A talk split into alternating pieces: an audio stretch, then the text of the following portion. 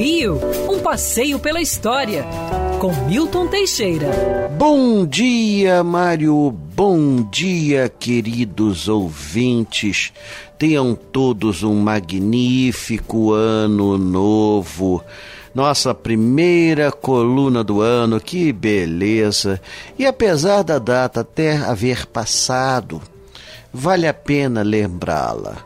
Dia 1 de janeiro de 1502, há exatos 520 anos, os portugueses encontravam a Baía de Guanabara, exatamente.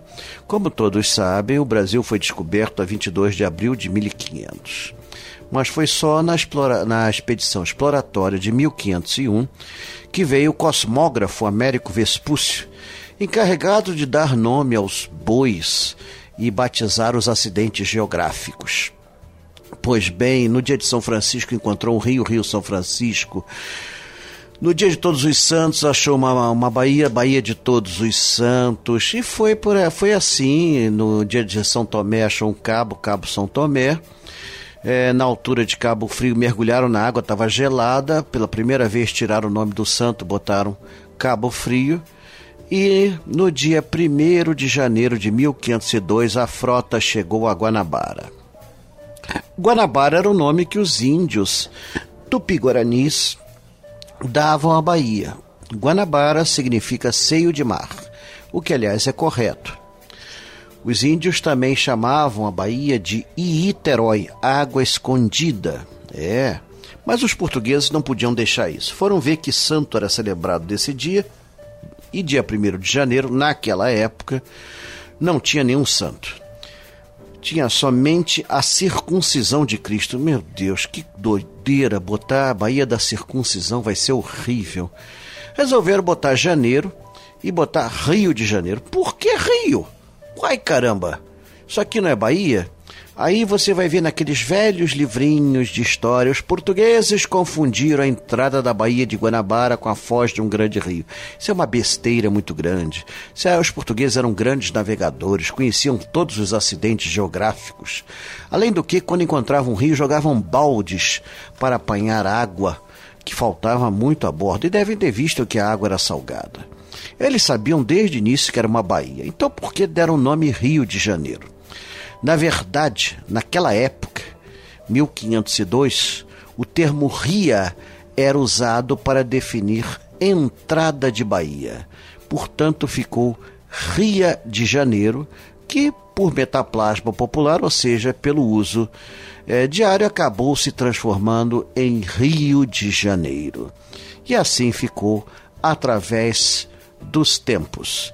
Américo Vespúcia, que batizou a Bahia, e o único morro que ele achou de relevância foi o Corcovado. Só que ele não deu esse nome. Esse nome Corcovado é do século XVII. Ele coloca o nome do morro de Pináculo da Tentação. Por que Pináculo da Tentação, caramba?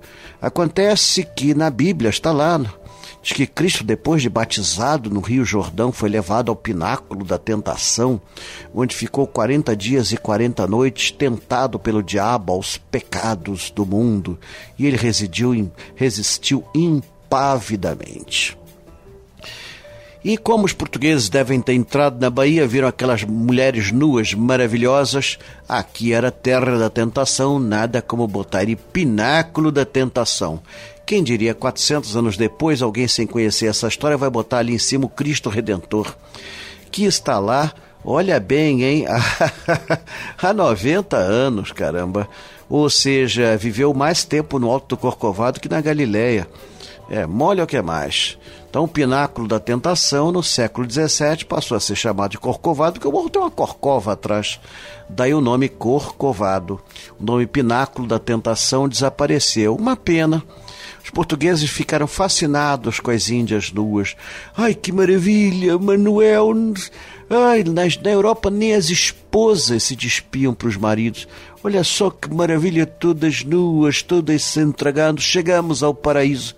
E é verdade, o Brasil, mesmo com, com todos esses problemas, ainda é o paraíso. Vide as pessoas que fogem para cá, os nossos colegas irmãos que vêm para cá, sabem que isso aqui é o paraíso na terra. E essa felicidade, esse paraíso, essa esperança de um recomeço é o que desejo a todos nesse novo ano de 2022. Quer ouvir essa coluna novamente?